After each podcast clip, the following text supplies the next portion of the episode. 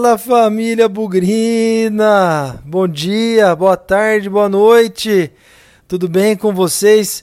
Aliás, nem dá para perguntar se tá tudo bem, tá tudo ótimo. A pergunta é: tá todo mundo iludido ou ainda não? Ainda falta um pouco. Tudo isso por conta desses 2 a 0 espetaculares sobre a Chapecoense no brinco um time completamente desfigurado, cinco desfalques contra o líder do campeonato, um time que sofre poucos gols, que veio completo, que teve reforços e mesmo assim o Guarani ganhou e convenceu.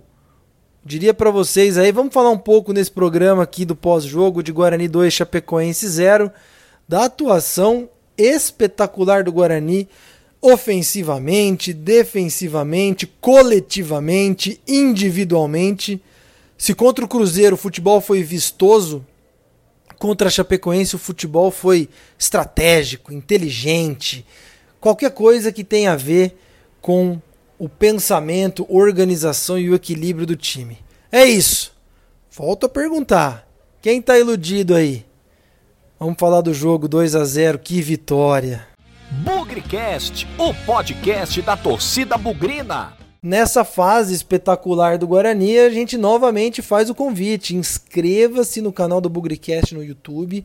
Passamos aí os 650 inscritos. Quando a gente chegar em 700, vamos sortear mais uma camiseta especial aí do Bugrecast. Então falta pouco, falta aí 40, 45 inscritos e a gente conta aí com o apoio de vocês. Saiu 700, fica atento para mais um sorteio. E aproveite também para acompanhar o Bugrecast nas redes sociais, no, no Facebook, no Twitter, no Instagram. Já tem jogo daqui a pouco de novo, terça-feira contra o Náutico, e depois na sexta contra o Oeste. Fica atento aí para acompanhar todos os nossos programas, todos os nossos pré-jogo, pós-jogo e não perder nada aqui no Bugrecast. Fechado? Não se esqueça, se inscreva, deixe o seu like nesse programa e se inscreva para receber as notificações. Quando a gente chegar no 700, tem mais uma camisa para a gente sortear. Bora que a fase tá boa!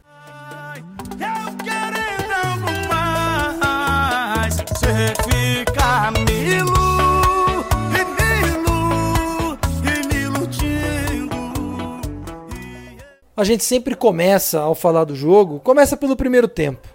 Mas dessa vez aqui não tem nem como falar do primeiro tempo ainda, né? Temos que ressaltar os cinco desfalques, claro, três jogadores retornaram ao time, mas a gente aí sem a dupla de zaga titular, o Valber e o Romércio, sem o Bidu, lateral esquerdo titular, sem também o Rickson, que aí era um jogador, uma opção para o time, né, o volante, e o Lucas Crispim, um dos jogadores aí talvez o que mais cresceu no comando do Felipe Conceição. E aí a gente ficou com aquela dúvida, caramba, que vai jogar quem? Vai jogar quem? E foi um pouco daquilo que a gente esperava. No pré-jogo, eu comentei que se o Didi tivesse condições, ele deveria começar a partida logo de cara, né? Ele tinha condições, mas a escolha do Felipe Conceição foi por deixá-lo no banco de reserva. E tudo bem, colocamos ali o Bruno Silva na zaga, recuamos o Bruno Silva. O Victor Ramon entrou e no, na zaga também. E no meio-campo, o Marcelo continuou ali como volante, é, repetindo a atuação que fez contra o Paraná. Eliel na esquerda, Pablo voltando para o ataque e o Vagninho, que foi uma das dos retornos também, ficou no banco de reserva. Foi um começo de jogo difícil, né? O Guarani desentrosado, Chapecoense apostando muito nos lançamentos, é, tentando encurralar o Guarani nos primeiros minutos foi um pouco complicado. Nada que a gente tivesse é, sofrido algum lance de perigo, mas acho que levou, como o jogo contra o Paraná, levou um tempo para o time se ajustar em campo, se entender. Contra o Paraná a gente teve três desfalques e depois agora cinco desfalques. Acho que faz parte, né? Essa desorganização de um time cheio de desfalques e que não treina junto e treina muito pouco. Mas ali, é, até assisti o jogo com meu pai mais uma vez, falei para ele: olha, pai, quando tiver oportunidade a gente tem que matar. Chape não faz muitos gols né, não sofre muitos gols também. Então, quando tiver oportunidade, é fazer e ver o que acontece. E aí, aos 13 minutos, 14 minutos, 16 minutos ali, no primeiro terço do primeiro tempo, mais uma vez. Reparem, vamos relembrar aí o jogo contra o Cruzeiro, em que o Bidu vai à lateral esquerda, cruza no segundo pau, o Pablo faz o gol de cabeça. Vamos relembrar o jogo contra o Botafogo, que o Bidu vai no, vai no lado esquerdo, cruza, tem um desvio na entrada da área, sobra pro Pablo no lado direito e faz o gol. Mesma coisa, dessa vez o Todinho lá pelo lado esquerdo, cruzamento no segundo pau e o Arthur Rezende, que golaço, hein? De chapa, de primeira, sem chance pro goleiro, um golaço, um dos mais bonitos dessa dessa trajetória no Guarani na Série B. E aí, poxa, 1 a 0, 15 minutos de jogo, beleza. Acho que era um pouco do que a gente precisava. Chape continuou em cima, mas aquele em cima, muito muito voltado com lançamentos, posse de bola, tentando pressionar. E o Guarani de novo, muito consciente. Marcelo fazendo uma. Já sof... tomou um cartão amarelo no primeiro tempo, né? Mas fez uma atuação brilhante no primeiro tempo, marcando, dando passe para frente, muito parecido com o que o Bruno Silva faz quando está nessa posição. Dupla de zaga muito bem, pouco exigida, mas quando foi ali no jogo de corpo, ali na trombada, no desarme, muito bem. Tanto o Bruno Silva quanto o Vitor Ramon. Eliel, muito vigor, muita força muito bem. O Guarani fez 1 a 0 assustou a Chapecoense e principalmente se estabilizou em campo. Aqueles minutos desorganizados acabaram sendo revertidos em organização, em consciência e muito toque de bola. Deu para animar, é, mas assim, nada muito. Tinha muito jogo pela frente, né? Muito precoce a gente garantir ou imaginar que alguma coisa de espetacular aconteceria.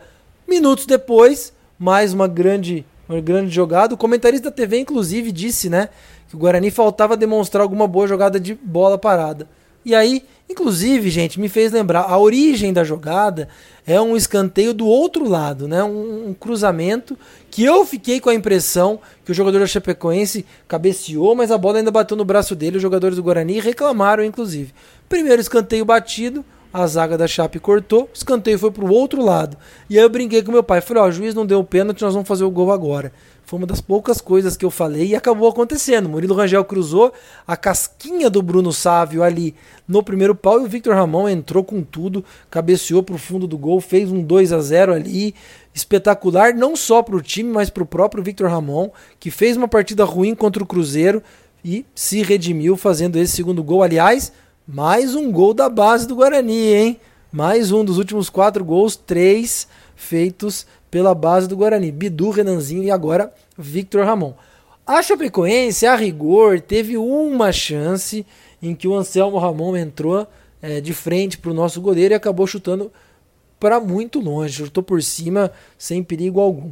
O Gabriel Mesquita praticamente não fez defesas, correu algum risquinho ali, tentando antecipar os lançamentos, mas foi um primeiro tempo relativamente e surpreendentemente tranquilo do Guarani. Sabia o que queria, até no finalzinho ali teve uma bola pingando na área que o Todinho tivesse um pouco mais de, de raciocínio rápido, poderia ter chutado e até quem sabe feito 3 a 0 no primeiro tempo. Mas foi um primeiro tempo inteligente, estratégico e muito organizado. O Guarani mereceu 2 a 0 e e foi para o segundo tempo com bastante expectativa, né? Mais 45 minutos, a Chape viria com tudo e a gente falou, poxa, pensou, né? Como é que esse time vai reagir no segundo tempo? E quem me viu se vestir hoje não acreditaria. Eu não gosto muito desse termo, mas ele é da moda, né? O soube sofrer.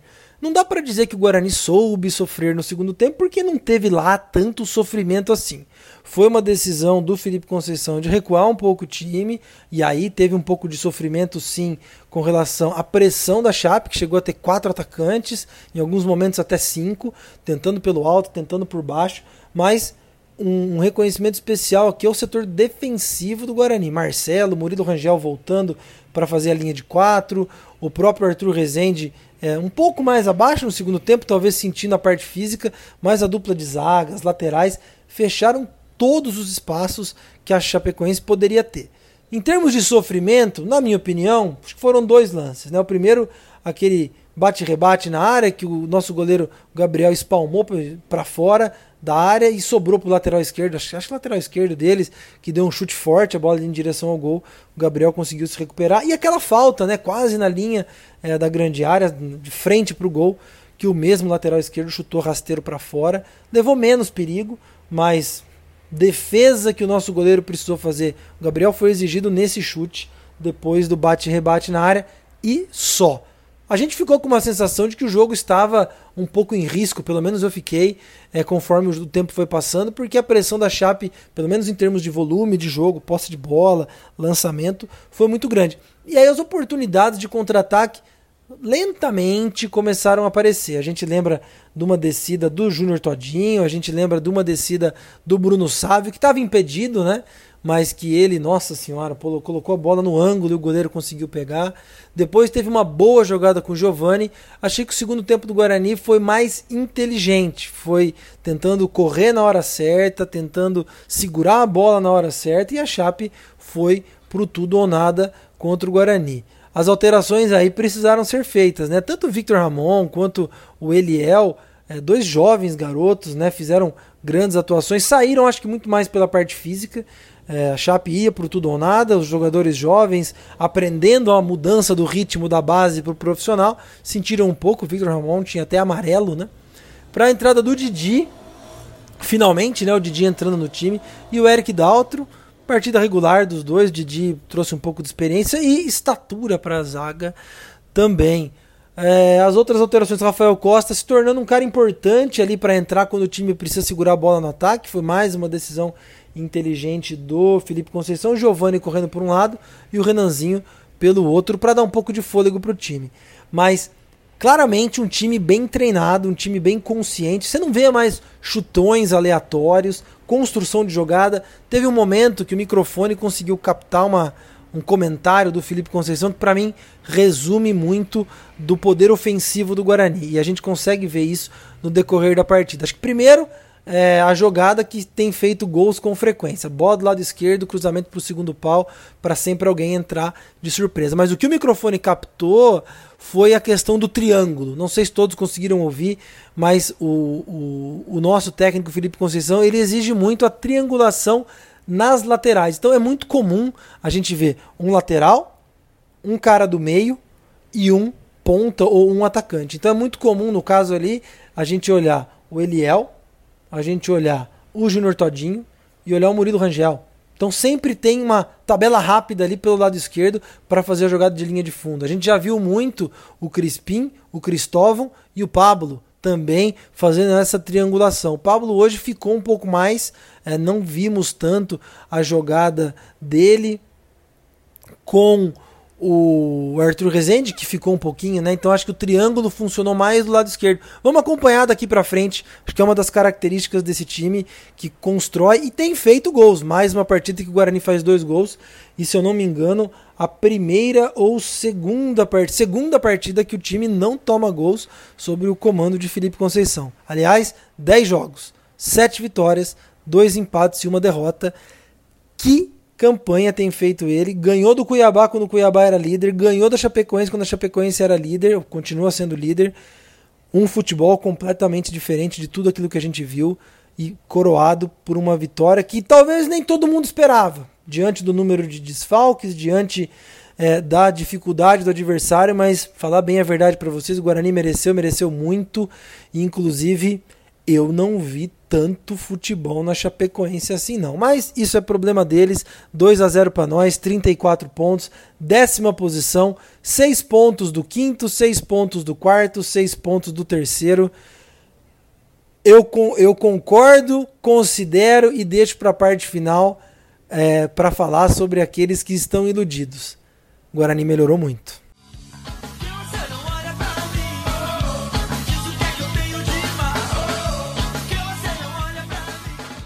Vamos lá então para as notas do jogo.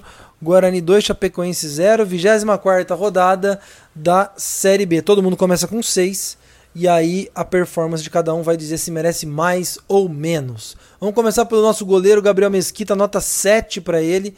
Uma atuação firme, uma defesa importante. Atuou ali em alguns momentos até como um líbero, saiu muito bem pelo alto e aí tem a total confiança da torcida e da defesa. Conseguiu passar sem sofrer gol, se eu não me engano, pela terceira vez. Contra o América, quando ele fez a estreia, contra o Cuiabá e agora também. Então, nota 7 para o nosso goleiro. Cristóvão, lateral direito, nota 6,5.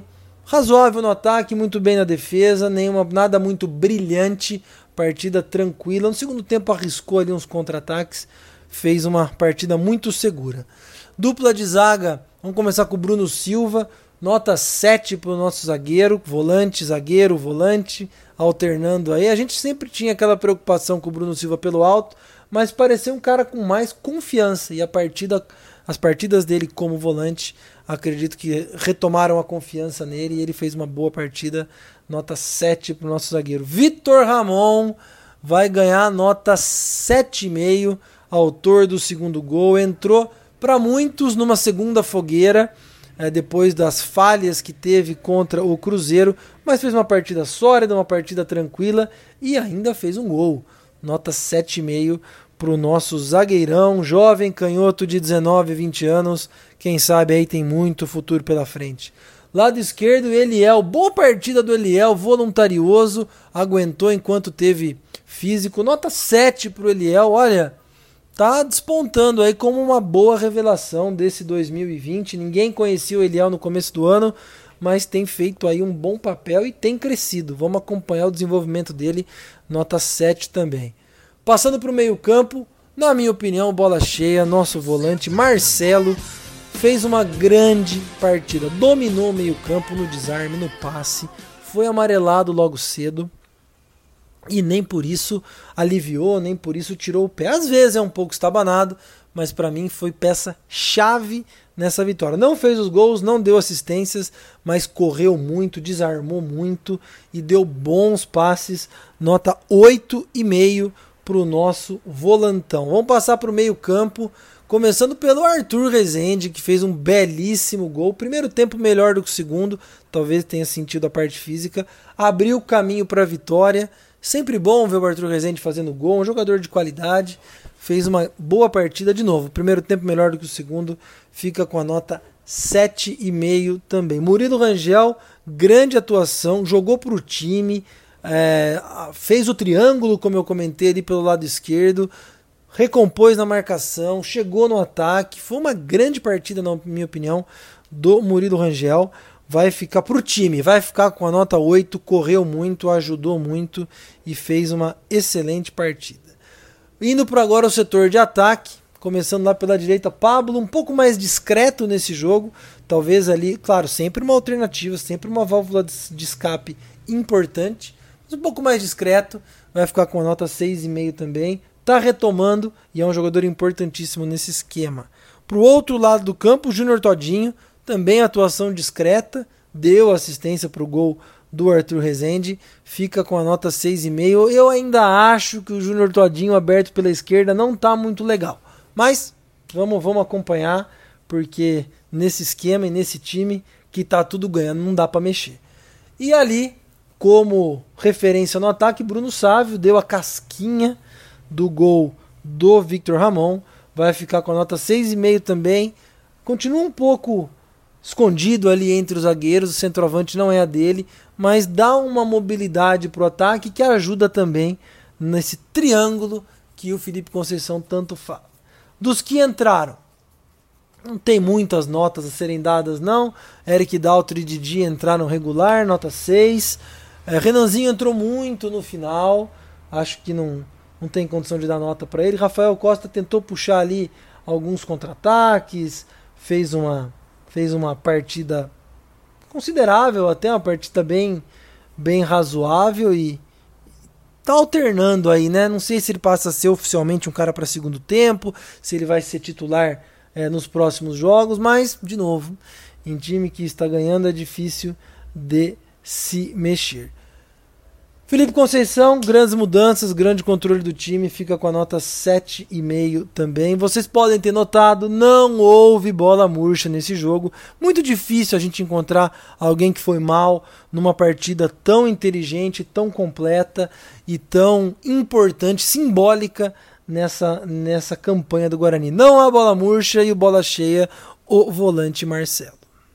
Investe em mim, fazer feliz. Eu prometo te fazer feliz. Investe em mim, aposta tudo em mim. Eu prometo te fazer feliz. Eu prometo te fazer feliz. Bom, vamos terminar esse pós-jogo espetacular, essa vitória. Tô gravando aqui, ó, 11h48 da noite, concluindo. Não ouvi rádio, não vi os grupos do WhatsApp. Aliás, Twitter, só comentei depois do jogo. Tá se tornando uma superstição minha. Quem sabe isso ajuda. Nem vou falar ainda do jogo contra o Náutico. Vamos falar um pouco sobre essa campanha. 10 jogos, 30 pontos em disputa. O Guarani fez 23. O Felipe Conceição assumiu o Guarani quando ele tinha 11 pontos. Hoje temos 34. Estamos a 6 do G4 e estamos a 13 da zona de rebaixamento. Tudo leva a crer que a gente não tem é, que se preocupar com o rebaixamento daqui para frente. Tudo leva a crer que faltam aí 14 rodadas, se eu não me engano. Muito difícil o Guarani não somar aí 11 pontos nessas 14 rodadas, ou às vezes até menos porque o time lá, os times lá de baixo não pontuam de jeito nenhum. Pezão, você está olhando para o G4? Tô começando. Eu ainda não estou iludido com acesso como muita gente. Eu falei no pré-jogo que para mim o que o Guarani fizer nesses próximos dois jogos fora de casa serão o termômetro para pensar em G4 ou não. São dois jogos que na cabeça de muita gente parecem fáceis, dois times que estão na zona de rebaixamento, mas são fora de casa. E como diz o ditado, ninguém tropeça em pedra grande. Pedra grande todo mundo vê.